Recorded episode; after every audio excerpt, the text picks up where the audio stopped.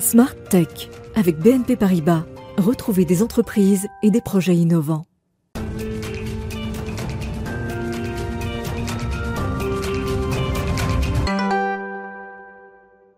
Bonjour à tous et bienvenue dans une nouvelle semaine de Smart Tech que vous regardez dès 11h le matin en direct sur la chaîne Bismart. C'est l'émission qui est dédiée au monde de l'innovation et au numérique. On va commencer par les crypto-monnaies. Alors, sujet euh, que l'on peut penser est parfois compliqué. Eh bien, justement, l'objectif est d'en faire un sujet très simple. Les crypto-monnaies, la blockchain, expliqué simplement, c'est le défi que doit relever mon premier invité, Daniel Ishbia, dans la séquence interview. Et puis, le cœur de cette émission sera dédié à la COP26. On va s'intéresser là au volet de la sobriété numérique. Qu'en est-il des enjeux de la prise en compte de l'urgence, de nos capacités à agir On aura deux experts en plateau. Et puis on retrouvera notre rendez-vous avec euh, l'alerte cyber pour rester toujours euh, en éveil sur ce qui se passe dans l'univers du cybercrime. Et on conclura par une séquence, la séquence Ils font demain. On observera comment une start-up travaille à un futur robot assistant qui pourra être placé dans les blocs opératoires. Mais tout de suite, donc place à l'interview.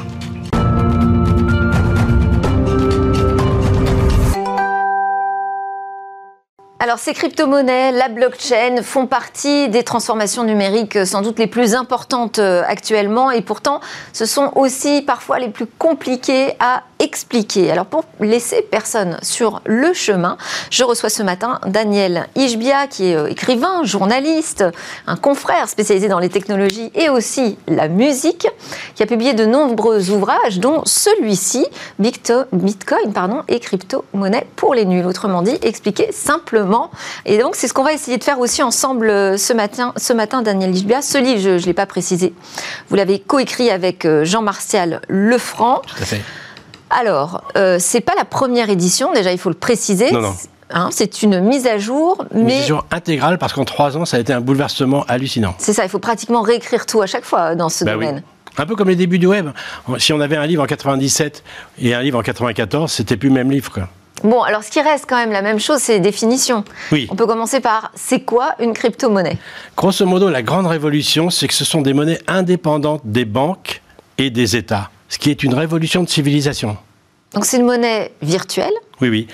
Qui fonctionne sur ordinateur, bien sûr, qui fonctionne par un système de calcul. Ça, va être un peu compliqué à expliquer là, mais qui est donc indépendante, qui peut fonctionner toute seule. Le Bitcoin, il n'y a aucune banque qui. Par exemple, au Salvador, ils ont adopté le Bitcoin, mais il n'y a pas une banque. Je veux dire, le Bitcoin fonctionne parce que c'est la communauté des utilisateurs qui est garant de la monnaie. Au lieu que ce soit les banques, c'est nous-mêmes.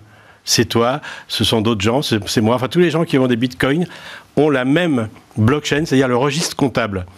Si je te donne 100 euros, si je- on peut se tutoyer, Go, bah, oui, bien longtemps. sûr, vas-y, je donne 100 euros, ce sera marqué Delphine, Ishbia, il y aura mon code, et puis il y aura ce qu'on a échangé. Il y aura aussi un lien vers la dernière transaction qu'il y a eu avant, et tous les gens dans le monde qui ont des bitcoins auront une copie de cette blockchain, de toutes les transactions qu'il y a eu depuis le début.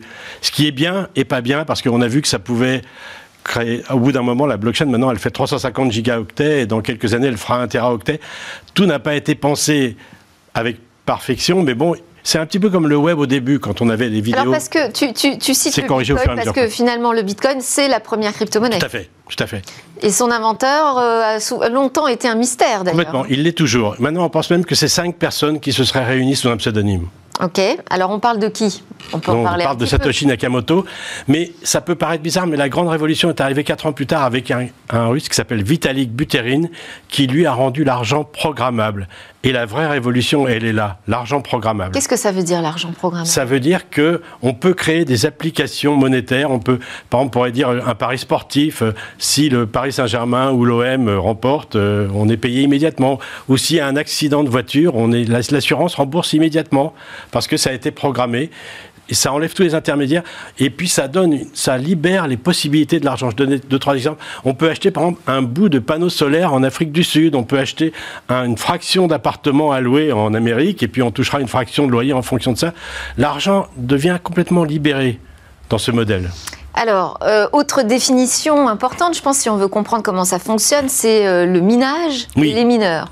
Les mineurs, ce sont les gens qui vérifient toutes les transactions. Donc c'est équivalent de qui frappe la monnaie. Hein. Exactement. Ce sont des gens qui, sur leur ordinateur, font d'énormes calculs jusqu'à trouver, parce que la blockchain, donc la transaction, quand je vous donne 100 euros, je te donne 100 euros, elle est, elle est validée par un calcul avant d'être ajoutée à la blockchain, et c'est le premier mineur, donc. Euh, qui trouve ce calcul, qui reçoit, qui a des récompenses en Bitcoin. Quoi. Ok. Il y a plusieurs crypto-monnaies. Donc, on a cité euh, Bitcoin. Il y en a une autre qui est euh, très connue, c'est Ethereum. Tout à fait. Il y en a plein, finalement aujourd'hui sur le marché. Comment est-ce qu'on fait la différence entre ces, ces eh ben, crypto-monnaies? Dans le livre, je donne une checklist et moi je recommande tous les débutants à suivre cette checklist. Si on vous parle d'une monnaie, moi je peux dire en, deux minutes si c'est une arnaque ou pas. Bon, je peux me tromper. Peut-être qu'il y aura un jour un truc énorme qui aura échappé à ma checklist. Le tips, Daniel? le tips, pour bah, savoir si c'est une arnaque J'ai toute, une, j'ai toute une checklist. Entre autres, je recommande un site où il y a des avis d'utilisateurs. C'est vrai que du coup, si vous prenez ma checklist, bon, vous pourrez pas prendre énormément de risques. Vous pourrez peut-être rater un jour l'offre mirobolante, mais qui était, je sais pas, tellement un peu comme le casino Bon, je moi, je pense pas que je peux pas recommander dans un livre comme ça de faire du casino, mais on peut investir tranquillement avec les crypto-monnaies. Et puis, si, votre but est d'investir, hein. moi, je sais pas, moi, je, perds, je gagne. je sais pas, c'est amusant. On est en train de tester une technologie quelque part. Et puis surtout, c'est un mécanisme libérateur pour les civilisations. Je crois qu'on est dans dix ans, on se rendra compte de ce qui s'est passé. Je veux dire, il y aura plus les crises bancaires comme euh, il y a eu pour euh, Lehman Brothers, etc. Si on s'appuie sur des monnaies, sur des crypto-monnaies, il y, aura toujours les banques, mais il y aura un système à côté qui sera un petit peu comme le web et puis les, journaux classiques. Donc une vraie révolution du système monétaire. Et avec, dans ce livre, moi, ce qui m'a frappé, c'est un optimisme sur cette euh, technologie, puisque euh, vous écrivez tous les deux, les gouvernements ne tueront pas les crypto-monnaies. Pourtant, on a vu pour l'instant des gouvernements assez euh, puissants et fermes oui, tout à fait. vis-à-vis des cryptos. Ben, on pourra tuer, je veux dire, un gouvernement totalitaire peut interdire tout ce qu'il veut, ça c'est sûr. Mais dans les démocraties, on ne pourra pas couper les crypto-monnaies. Mais c'est sûr que en Chine, c'est même pire. Je veux dire, peut-être demain, la crypto-monnaie officielle d'État sera utilisée pour contrôler les gens, puisque comme l'argent est programmable, si vous vous comportez mal, on pourra dire bah, pendant deux semaines, vous n'avez pas accès à un porte-monnaie. oui, c'est toujours ce débat de la technologie. De toute façon, on ne peut pas l'empêcher, euh, mais qui peut être utilisé à des fins plus ou moins euh, libératrices. Bien sûr. Autre, euh, autre chose d'ailleurs qui m'a qui m'a frappé parce que euh, bon aujourd'hui les crypto-monnaies c'est surtout de l'investissement, de la spéculation, est temps que peut-être on peut se faire de l'argent. Oui. Et alors euh, bah, tu dis n'investissez dans les crypto-monnaies que l'argent que vous êtes prêt à perdre. Mais oui, je veux dire on est bon ça dépend. Il y a des gens si vous voulez faire jouer au trader ça ça, ça vous regarde. Il faudra passer toute la journée devant un ordinateur pour guetter. C'est un mode de vie qu'on peut aimer ou pas, mais il faut voir que les cryptos, je sais pas, c'est une opportunité de civilisation. Au Salvador, dans des pays comme ça où la monnaie valait rien, ils ont adopté le Bitcoin, ils ont adopté une, version, mieux que je, parlais tout à l'heure des problèmes de la blockchain du Bitcoin qui est devenue est trop grande, mais ils ont adopté un système qui s'appelle le Lightning Network qui permet d'avoir une blockchain beaucoup plus, je, résume un peu, hein. les spécialistes vont dire qu'est-ce qu'ils racontent, mais simplement de le rendre beaucoup plus simple. Et les habitants maintenant payent leur baguette en, bitcoin, enfin en satoshi, en 100 millionnaires de bitcoin. Oui, oui, mais quand c'est écrit là, euh, n'investissez que l'argent que vous êtes prêt à perdre, oui, ça veut dire que c'est risqué, c'est quoi C'est le Far West aussi, les crypto-monnaies aujourd'hui? Ben Moi j'ai assisté à des lancements où je savais que c'était une arnaque. Quoi. Je, veux dire, il y a des gens qui essaient de, profiter du, du buzz qu'il y a autour pour essayer de vous vendre euh, n'importe quoi. Il y a des gens qui font beaucoup d'argent, mais souvent, quand il y a... Vous avez vu ce qui s'est passé pour Squid récemment, la, série Il y a eu une monnaie qui a été créée artificiellement Squid. Elle est montée jusqu'à 5... Oui, c'est ça, Squid Game. Netflix, Elle est montée sur euh, jusqu'à 5800 dollars et le gars a tout vendu d'un seul coup. Elle est, elle est passée de 5800 dollars à 4, à 4 cents en quelques secondes et le gars, il a empoché ses, ses millions et il est parti, quoi. Donc il y a, il y a des tas de mécanismes. Je veux dire, je veux pas vous faire de baratin. Même moi, il m'est arrivé de me faire avoir. Je veux dire, comme, comme on teste des, des projets, mais c'est amusant, quoi. Je veux dire, c'est un petit peu comme au début du web, quoi. Je veux dire, c'est. Oui, c'est ça. C'est la même révolution que l'arrivée d'Internet dans les foyers, finalement. C'est la même révolution pour l'argent. Euh, autre point quand même euh, dont euh, il faut parler, c'est est-ce que c'est un enfer écologique l'arrivée de ces crypto-monnaies? Alors tout dépend, quand on dit une phrase comme ça, il faut la mettre dans son contexte. C'est vrai que c'est énormément consommateur, qu'il y a des solutions qui arrivent. Beaucoup de mineurs, il faut savoir aussi, malgré tout, cherchent à payer le moins possible, donc ils récupèrent des surplus d'énergie qui ne seraient pas utilisés. Il faut savoir aussi que la Chine... En... Alors parce qu'il faut expliquer d'où vient la production d'énergie. Parce que on a dit qu'on faisait une explication simple du fonctionnement. On fait tourner énormément d'ordinateurs pour calculer le Bitcoin. Avant en Chine, c'était ce qu'on appelait des fermes de serveurs, donc c'était extrêmement consommateur mais maintenant, ça a été rapatrié au Texas parce que la Chine a, banni un petit peu les crypto-monnaies, les, mineurs. Donc, euh, ça a été rapatrié au Texas, qui on ne le sait pas, mais le Texas essaye d'avoir maintenant une production de minage écologique à partir de l'énergie hydroélectrique. Pareil pour l'État de New York, pareil au Canada. Et bon, le Bitcoin essaye de devenir un peu plus écologique. Et puis, il y a des nouvelles monnaies qui sont beaucoup, beaucoup plus écologiques dans leur système de fonctionnement. Ce serait un peu complexe à expliquer là, mais avec des blockchains beaucoup plus souples. Quoi. D'accord. Euh, alors justement, quand même, il faut qu'on reste euh, dans l'explication, parce qu'on a, on a parlé des crypto-monnaies. Elles reposent, donc on l'a dit, sur un système de registre, donc de blockchain. La blockchain, en quelques mots? Bah, en deux mots, avant, sur le web, tout était duplicable. On prenait un single de Madonna, je pouvais t'envoyer une copie. Et là, maintenant, c'est horodaté. Il y, a, il y a un code, et puis c'est horodaté et relié à euh, au bloc précédent, ce qui fait qu'on arrive à quelque chose d'unique. C'est ce qui a permis l'émergence des NFT, les œuvres d'art qu'on peut vendre sur Internet, comme Beeple. Bon, là, on n'a pas le temps, mais je pourrais raconter une anecdote une autre fois sur Beeple. Euh, et euh, donc, les NFT, ce sont des jetons et, oui, ça. Ce sont des œuvres d'art, mais qui sont identifiées maintenant, qui ont un code non unique. Non fongible, c'est-à-dire voilà, ils sont absolument uniques. Et la blockchain, elle rend ça, elle permet de rendre un, quelque chose de numérique unique, totalement unique et infalsifiable. Et c'est ce qui fait que le Bitcoin est tellement fiable. Je veux dire, on ne peut pas falsifier une transaction en Bitcoin. Bon, alors Daniel Isbia a essayé de tout nous résumer en moins de 10 minutes. Si vous voulez vraiment toutes les explications avec des schémas, eh bien, il y a cet ouvrage, donc Bitcoin et crypto-monnaie pour les nuls, qui est édité, édité par First. Merci beaucoup pour ces explications. On enchaîne dans Smart Tech avec le talk. On va parler donc de la COP26 et de son volet numérique.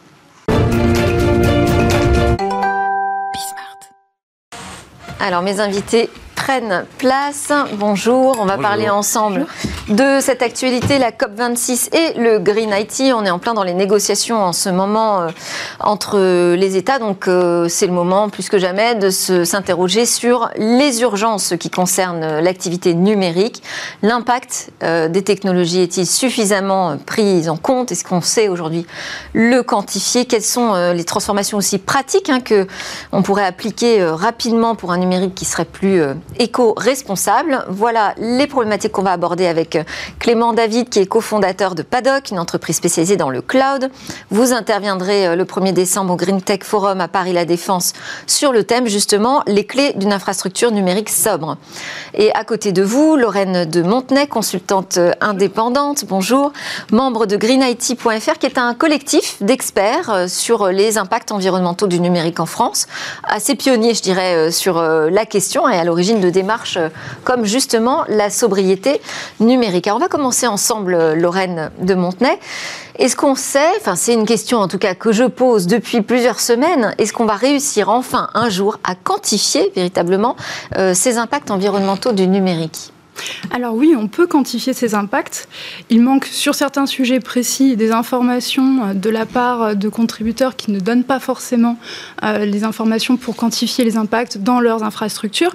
Mais globalement, on sait dire pour un serveur, on sait dire pour un téléphone portable, pour euh, n'importe quel outil numérique quel est l'impact de cet outil. Avec un référentiel euh, commun, international?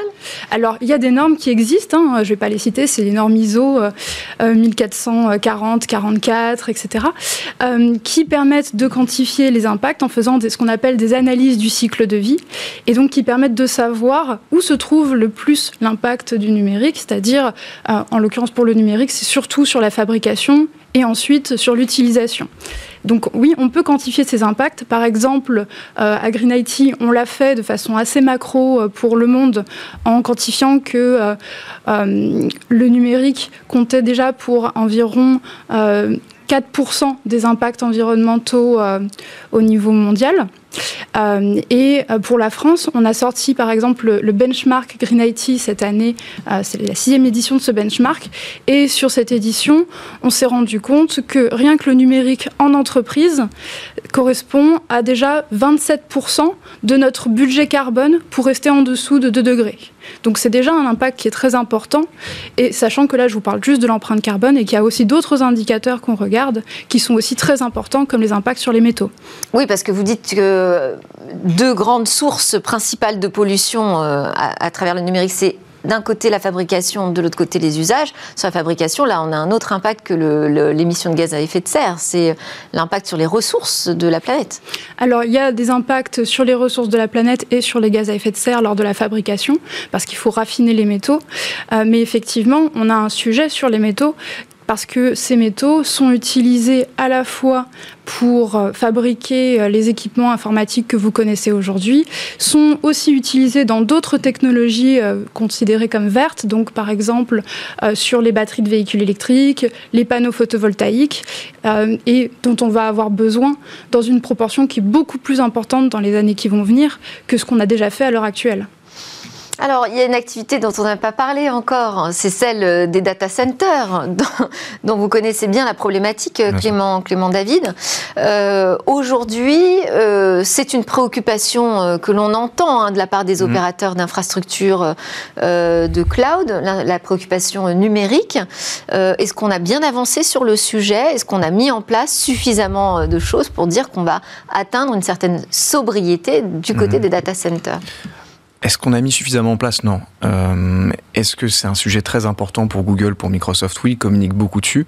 Et en fait, on est exactement dans le problème dont on parlait il y a deux secondes de la mesure. C'est-à-dire que là, Google et Microsoft ont annoncé il y a un mois que, promis, d'ici 2030, bon, ils seraient euh, neutres, enfin, ils auraient des data centers, tous leurs data centers, même pas neutres, zéro émission carbone. Oui, on a eu des engagements aussi d'OVH Cloud hein, en France. Ouais. Et, et la, la, démarche est très bonne, c'est-à-dire que c'est de l'énergie renouvelable, il faut inclure le nucléaire, ça compte dedans, c'est-à-dire qu'il y a les énergies renouvelables et le nucléaire qui est une, euh, une, énergie décarbonée. Donc il y a des personnes aussi qui peuvent analyser ça différemment, mais en tout cas, eux, ils disent qu'ils vont sur la bonne voie. La problématique, est ce que beaucoup d'associations leur reprochent aujourd'hui, et ils travaillent très dur, hein, c'est déjà un, engagement très important, mais euh, c'est de dire, OK, est-ce que vous prenez justement tout le cycle de vie? C'est-à-dire que vous nous dites que vos data centers aujourd'hui euh, vont avoir zéro émission carbone dans l'électricité qu'ils vont utiliser. Très bien. Euh, qu'en est-il bah, déjà de la production euh, des fermes éoliennes, par exemple, que, qui vont compenser cette électricité? Qu'en est-il de la fabrication des serveurs en eux-mêmes? On revient sur toujours la même problématique, création, utilisation. Et puis, qu'en est-il de l'eau, par exemple? C'est-à-dire que refroidir un data center, il faut savoir que les data centers, il faut les maintenir à 24-25 degrés. Sinon, si on ne les refroidit pas, en 10 minutes, ça passe à 50. Et là, tout crame. Donc en fait, il faut de l'eau en permanence ou d'autres systèmes, mais souvent de l'eau, pour les refroidir. Donc la question, c'est est-ce que vous incluez l'eau là-dedans? C'est pas de l'émission de carbone. Mais donc, en fait, c'est un problème extrêmement complexe. Donc, il y a une vraie direction qui est donnée. Déjà, ne serait-ce que trouver comment est-ce qu'on va faire du euh, zéro carbone dans des pays en voie de développement où il n'y a pas forcément les infrastructures, etc. Ça va être un vrai défi. Mais c'est vrai que c'est très complexe. Il y a beaucoup de choses qui se rajoutent autour.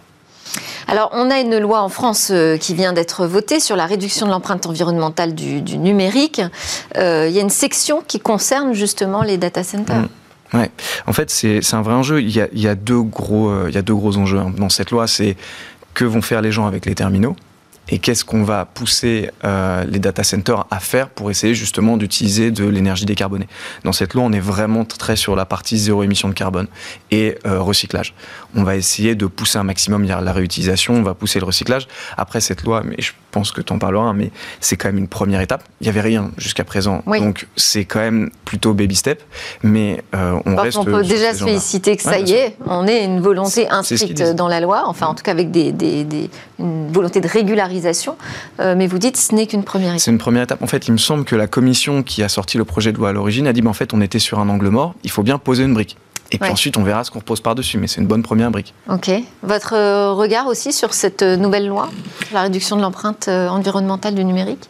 Effectivement, cette loi, elle apporte beaucoup de choses qui sont nouvelles et qui, sont, qui vont dans la bonne direction. Euh, notamment, moi, je trouve que ce qui est intéressant à retenir, c'est par exemple le fléchage vers le réemploi des équipements qui sont encore fonctionnels dans le public. Euh, donc ça, c'est une bonne chose. Il y a aussi euh, sur les formations, il y a aussi des points importants là-dessus parce qu'il y a deux formations différentes qui vont être disponibles, une pour le secondaire et puis une pour les étudiants en école d'ingénieur. Donc pour la première fois, on va avoir des, des formations sur l'éco-conception et la sobriété numérique. Et ça, c'est un pas qui est important pour l'avenir. Et euh, par contre, il y a aussi des manques dans, euh, dans, cette, euh, dans cette loi, notamment sur l'obsolescence logicielle, qui est un combat qui est très important. il faut savoir qu'aujourd'hui, il n'y a pas de dissociation entre une mise à jour logicielle, qui est une mise à jour de conformité, et une mise à jour de confort.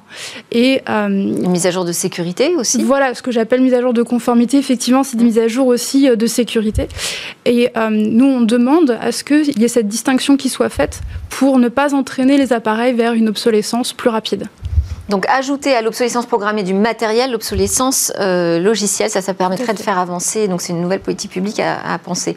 Sur euh, la COP 26, donc qui, qui, se passe en ce moment même, est-ce que les chefs d'État qui sont présents, selon vous, prennent suffisamment la mesure du problème? Alors, je ne sais pas s'ils prennent la mesure du problème euh, sur euh, l'empreinte environnementale du numérique. Euh, le numérique n'est pas le sujet premier de la COP26. J'ai l'impression. Voilà. le sujet quand même déjà très important de la COP26, c'est tout de même la réduction des émissions de gaz à effet de serre. Et de ce que j'ai pu comprendre pour le moment, le numérique est vu dans l'angle des solutions qui peuvent être apportées pour réduire l'impact environnemental de différents secteurs d'activité. Euh, la problématique qu'il y a à travers ça, c'est le fait que ça ne tienne pas compte déjà de euh, ce que je vous disais tout à l'heure sur le fait que le numérique est extrêmement matériel, c'est-à-dire sa fabrication a énormément d'impact, donc ça ne tient pas compte des impacts environnementaux du numérique.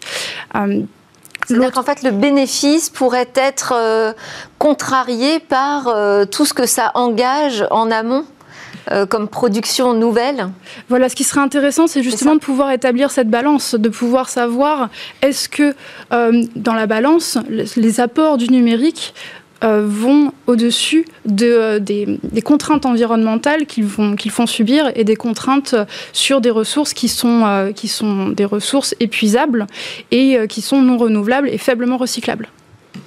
Alors, on a vu la complexité euh, de, prendre en compte l'ensemble de, la question autour euh, des data centers, euh, notamment Clément David. Est-ce que c'est possible d'avoir une infrastructure numérique finalement sobre? En fait, il y a plusieurs problématiques. La première, c'est... À partir du moment où on crée, où on consomme c'est un peu le problème. Euh, la question, c'est déjà euh, qui a la responsabilité de quoi? C'est-à-dire que moi, par exemple, si je suis Google ou Microsoft, en tant que, ce que je suis pas, mais en tant que cloud provider, la question c'est est-ce que je fournis des outils qui permettent d'optimiser le, les données de la manière dont on les stocke, dont on les transfère, dont on les consomme, etc., pour qu'après les gens qui utilisent mes services, les entreprises, puissent au mieux limiter la consommation de données. Bon, c'est un premier truc. Moi, j'ai des clients, par exemple, qui me demandent d'automatiser le fait qu'on éteigne les serveurs la nuit, comme ça, en tout cas, pas la prod, mais la pré-production, donc là où les développeurs codent, etc. Comme ça, quand personne les utilise, on économise de l'énergie. J'ai des gens qui me disent, OK, est-ce qu'on peut s'assurer que je suis dans des data centers qui soient euh, le plus écolo possible, etc. Mais après, il y a ça, veut dire que c'est une responsabilité aussi de l'entreprise cliente. En fait, il y a la question du service cloud. Exactement, il y a la question de je fais du cloud. Donc si je fais du cloud, c'est déjà pas mal parce que ça veut dire qu'on mutualise. Il n'y a pas chaque entreprise qui a son data center, etc. Puis il faut savoir que c'est tellement une question de marge, une question de coût, et c'est là qu'il y a de l'optimisme, c'est qu'en fait, plus on va économiser, plus euh, les entreprises vont être euh, écolo entre guillemets parce qu'elles ont de l'argent à gagner. Mais Google, OVH, AWS, ils sont très très bons pour optimiser les coûts, pour optimiser l'énergie parce que ça tape dans leur marge. Donc ça, les entreprises qui ont leur propre serveur privé ont moins cette problématique, c'est ce savoir-faire. Donc le cloud, c'est déjà une ressource intéressante. Après, dans la manière dont les entreprises l'utilisent, il y a beaucoup de choses à faire. Après, ça va pas résoudre la question qui est euh, oui, mais on utilise quand même énormément d'énergie, on peut optimiser ce qu'on veut. Si le nombre de données qui, est euh, utilisé, consommé parce que la 5G, parce que, etc., croît de manière exponentielle, on va utiliser 400% de plus en l'optimisant de 20%. Mhm. L'impact du numérique sera quand même pas top. Donc les problématiques vont beaucoup plus loin que simplement est-ce que les data centers sont écolos ou pas. Quoi. Alors, euh, si on veut réduire quand même son empreinte euh, environnementale, il y a quand même des choses à faire et ça n'impacte pas forcément la performance. Si j'en crois euh, le livre de Frédéric Bordage, qui est le fondateur de, Green IT, qui a sorti donc Tendre vers la sobriété numérique, il y a des choses quand même pratiques qu'on peut mettre en place aujourd'hui. Oui, tout à fait. Il y a plein de choses pratiques qu'on peut mettre en place.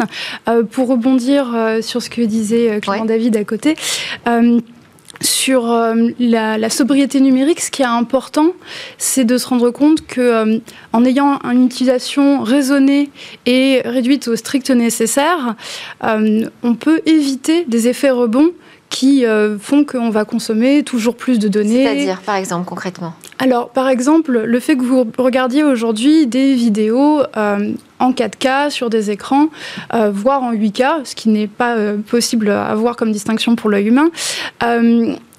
Euh, c'est un effet rebond du fait qu'on ait la possibilité d'avoir des débits qui permettent de regarder des vidéos avec un tel format en direct, en streaming, et d'avoir des écrans toujours plus grands aussi, avec une qualité toujours plus importante pour pouvoir les regarder. on n'a pas forcément besoin euh, d'utiliser euh, euh, cette 4G, cette 4K et cette pardon et cette 8K. et dans certains cas, comme par exemple dans le cas du cinéma, là ça peut se justifier, mais dans d'autres cas, ça n'est pas forcément justifié. Alors là, c'est pas évident de savoir quand est-ce que hmm. le bon technologique se justifie ou pas. Alors la question, tant qu'on l'a pas utilisé, on peut pas tellement le savoir. La question est de savoir est-ce que moi j'en ai besoin au quotidien? Par exemple, si je travaille pas dans le cinéma, la réponse assez rapidement, elle va être non, j'en ai pas besoin puisque je ne travaille pas dans le cinéma et que j'ai pas besoin de zoomer à ce point dans une image. Euh, donc la question va être moi en tant qu'individu, moi en tant qu'entreprise, qu'est-ce que je peux faire pour réduire mes impacts environnementaux? Tout d'abord, je peux commencer par essayer de mesurer ces impacts. Donc si je suis une entreprise, mesurer mes impacts, euh, mesurer du coup où sont les points qui ont le plus d'impact dans euh, ma DSI, euh, et ensuite travailler à partir de ces points-là pour pouvoir réduire euh, les impacts environnementaux du numérique dans ma DSI. Donc ça peut être par exemple en termes de gouvernance, mhm. en ayant un responsable Green IT qui va suivre de près ces indicateurs et qui, avec un budget spécifique, va pouvoir ensuite faire entrer dans la feuille de route de la RSE la stratégie Green IT ça va être en réduisant le nombre de fois où on utilise un deuxième écran. Ça va être ensuite euh, le nombre de fois où euh, on va euh, je ne sais pas, recourir à un téléphone portable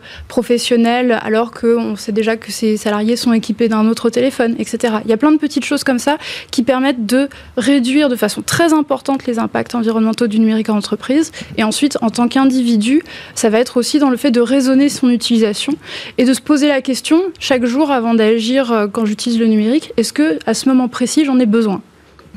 On utilise beaucoup de ressources inutilement, Clément David? Ouais, oui, déjà. Oui, réponse simple. Et puis, euh, c'est vrai que la première guerre à mener, c'est les terminaux. C'est-à-dire que, enfin, quand on dit terminaux, donc les téléphones, les ordinateurs, etc., euh, les entreprises sont. Jusqu'ici, on était plutôt dans la guerre de s'équiper. Il fallait équiper tout le monde. C'est ça. Le euh, maximum de terminaux. Alors là, maintenant, on revient sur cette doctrine. En fait, c'est ce qui consomme le plus. De toute manière, que ce soit en termes de émissions de CO2 ou consommation de ressources, les terres rares, etc., etc., c'est la construction des terminaux. Point bas. C'est le premier combat à mener. En fait, la loi, la Rennes dont on parlait, pour réduire euh, l'impact euh, du numérique, c'est euh, l'impact environnemental. En fait, c'est leur grand sujet, c'est comment est-ce qu'on réduit les terminaux, comment est-ce qu'on recycle, etc. Et en fait, en entreprise, c'est pareil. Et les entreprises qui bougent, il y en a beaucoup qui savent pas comment faire aujourd'hui. Il y en a beaucoup qui frisent un petit peu, mais en fait, elles bougent en commençant par OK, on réduit les terminaux. Et c'est un truc que tout le monde peut comprendre. C'est on va pas forcément rééquiper toute notre flotte de commercial de téléphones 5G parce qu'ils en ont pas besoin, etc. Et là, pour le coup, c'est les mouvements qui se font beaucoup. Les moments, les mouvements, pardon, sur lesquels ils sont beaucoup plus en souffrance et qui, à mon avis, viendront dans un deuxième temps, c'est la partie éco-conception logicielle. Donc comment mes logiciels consomment moins Vous n'avez pas vraiment accès sur le, recyclage, mais il y a une vraie problématique du nombre de, terminaux qui dorment dans des placards, euh, dans des salles euh, mm. euh, stockées parce qu'ils sont plus du tout utilisés. On ne sait pas quoi en faire aujourd'hui. Et les filières sont pas forcément très claires. Alors les filières existent. effectivement, malheureusement, ces filières souffrent d'un faible approvisionnement en équipement.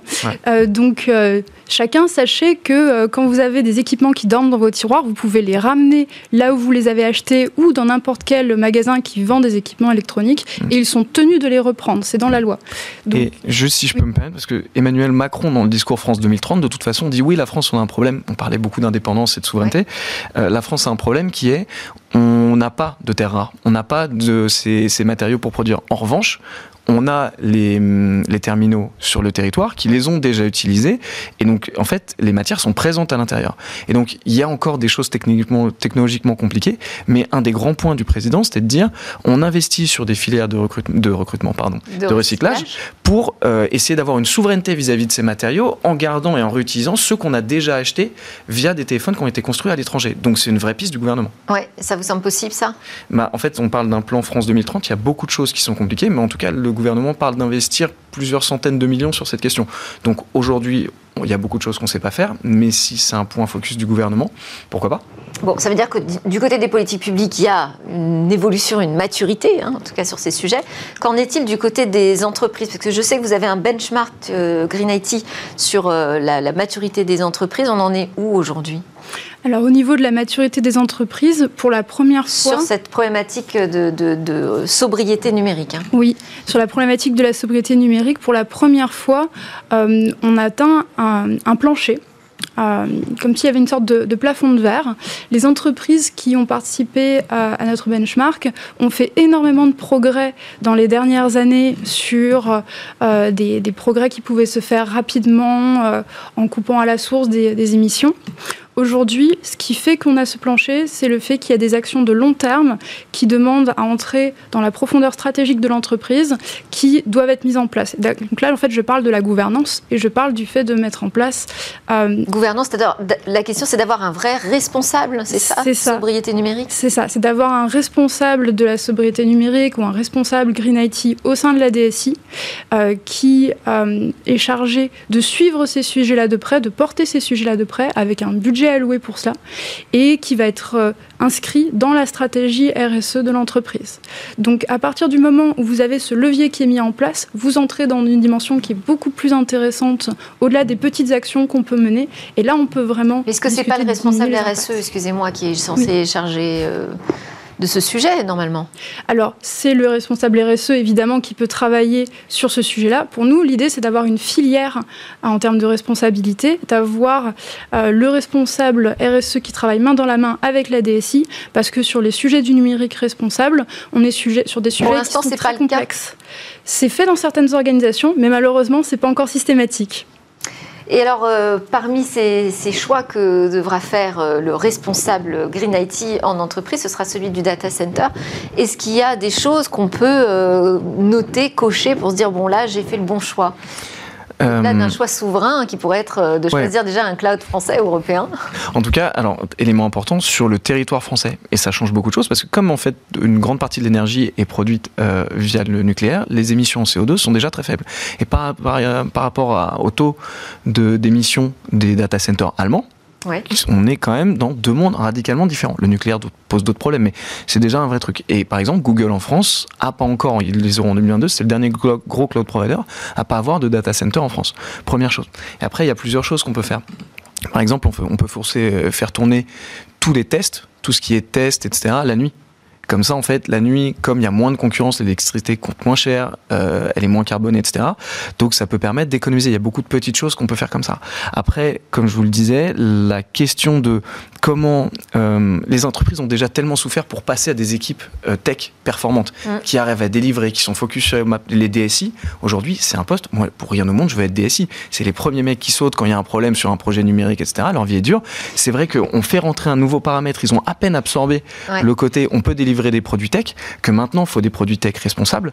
C'est là où je, te rejoins, c'est qu'il faut des gens formés à ça, parce que le DSI, lui, son sujet. Ça veut dire qu'il faut avoir les compétences et donc euh, passer par la formation, ce qui est en train d'être euh, enclenché. Hmm. Merci beaucoup à tous les deux. On pourrait euh, continuer sans fin sur ce sujet, mais on le traite à plusieurs reprises dans Smart Tech, donc vous serez réinvité. Merci Lorraine de Montenay, consultante, membre de greenIT.fr et Clément David, fondateur de Paddock. Allez, on part en pause et juste après, on va parler du monde du cybercrime.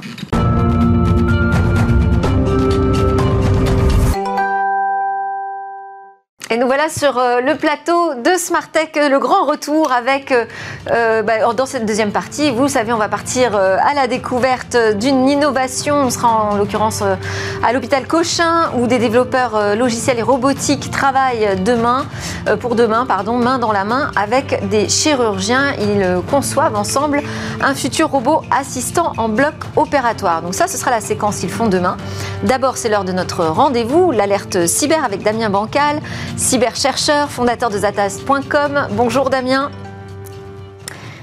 En direct euh, bah, par Skype avec nous, Damien. Bonjour.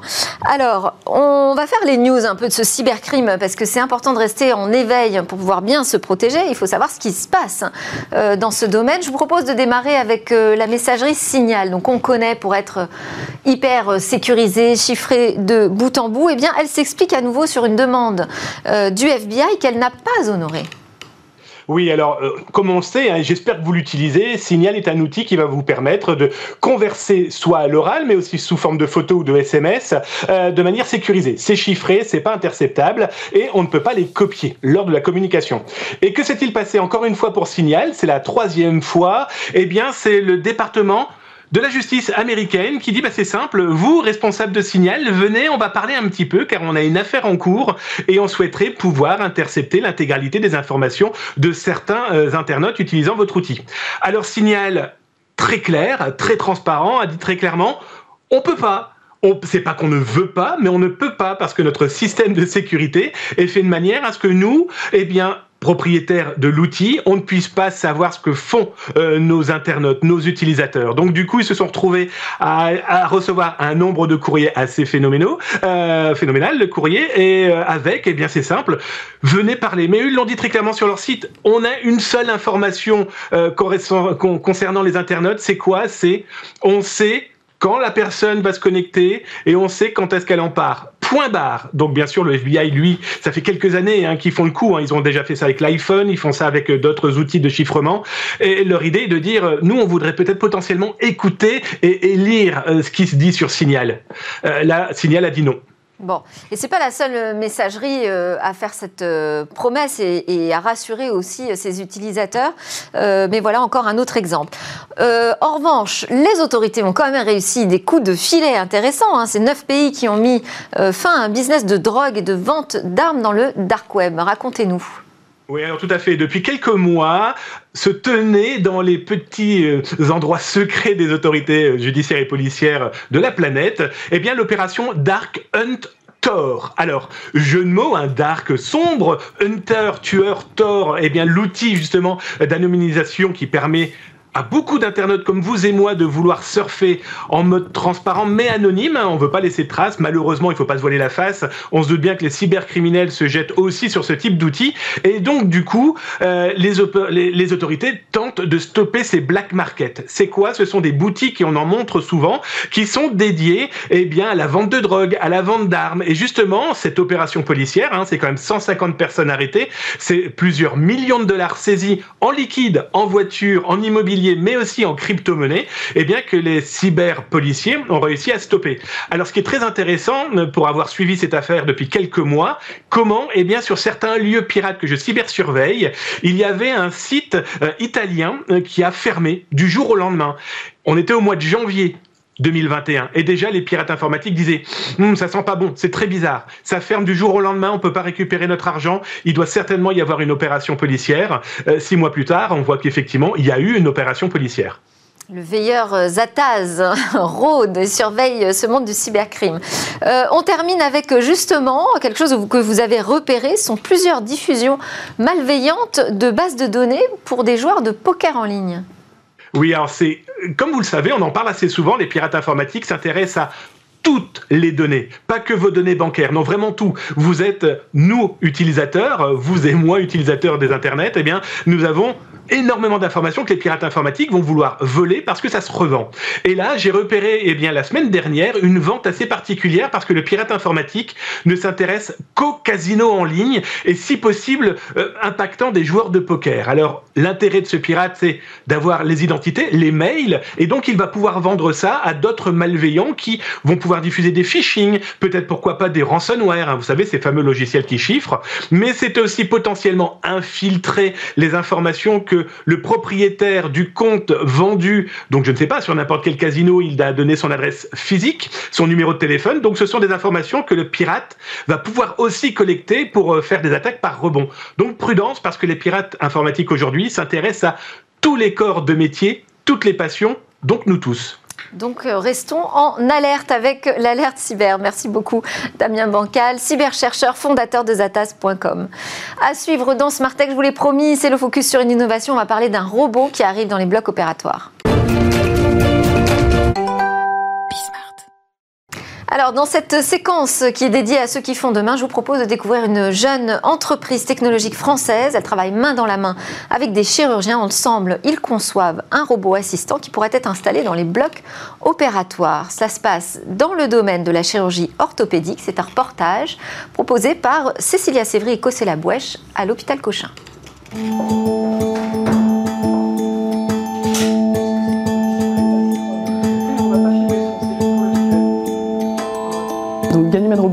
On développe avec des chirurgiens euh, des solutions pour faciliter, améliorer, fiabiliser le geste chirurgical au bloc opératoire.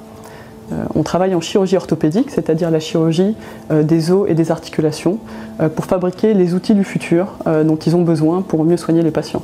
On s'appuie sur, l'expertise de, de, chirurgiens très renommés avec lesquels on travaille pour développer les outils dont ils ont vraiment besoin, qu'ils vont vraiment utiliser, avec l'objectif de devenir un standard dans tous les blocs du monde. Euh, c'est-à-dire euh, de développer un outil qui ne soit pas un gadget, mais vraiment ce dont ils ont besoin pour mieux soigner les patients de manière plus efficace et plus fiable. On, développe une plateforme de robotique collaborative, mais aussi du logiciel à base d'IA. On ne peut pas montrer la partie robotique à cause d'un certain nombre de brevets en cours d'étude. En revanche, on peut montrer à quoi sert la partie logicielle et intelligence artificielle que, que nous développons. Et c'est ce que font Marion et Nicolas. Nous avons développé des algorithmes de IA qui permettent à notre plateforme robotique collaborative de se localiser par rapport à l'anatomie du patient. Vous voyez ici du code de la cinématique de notre système qui permettent à notre robot de guider le geste du chirurgien et fiabiliser la précision de son geste. Pour une chirurgie du genou, on cherche à placer de manière précise une prothèse sur les extrémités de l'articulation du patient. Ça consiste à réaliser des coupes précises qu'on voit ici sur le tibia et sur le fémur. Au moment de la coupe, c'est de la co-manipulation. Le chirurgien tient le moteur chirurgical qui est placé de manière précise pour effectuer la coupe. Euh, et quand on a fini les coupes, on peut placer de manière précise un implant et garantir le succès de l'opération.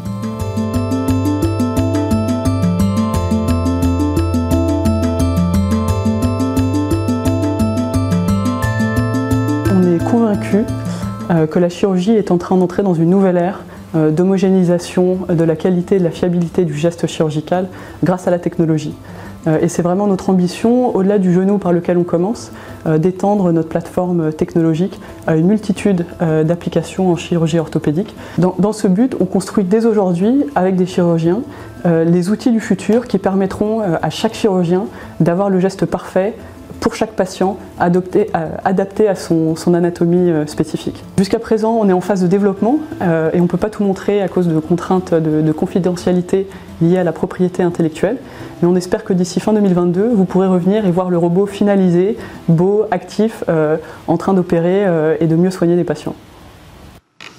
Et oui, on ne peut pas tout dire. C'est euh, passionnant de rentrer dans les coulisses des startups qui euh, préparent le monde de demain. Voilà, c'était Smart Tech. On a eu euh, un début de semaine assez pédagogique en essayant d'expliquer les crypto-monnaies le plus simplement possible et puis en se préoccupant aussi du volet numérique à la COP 26 aujourd'hui. C'est un sujet qui n'est sans doute pas suffisamment exploré. Demain, de nouvelles discussions autour de la tech et du monde de l'innovation. Merci à tous de nous suivre. On est direct sur la chaîne Bismart à 11h, mais aussi disponible sur les réseaux sociaux et sur le web, bien évidemment. Je vous dis à demain. En attendant, je vous souhaite à tous une excellente journée.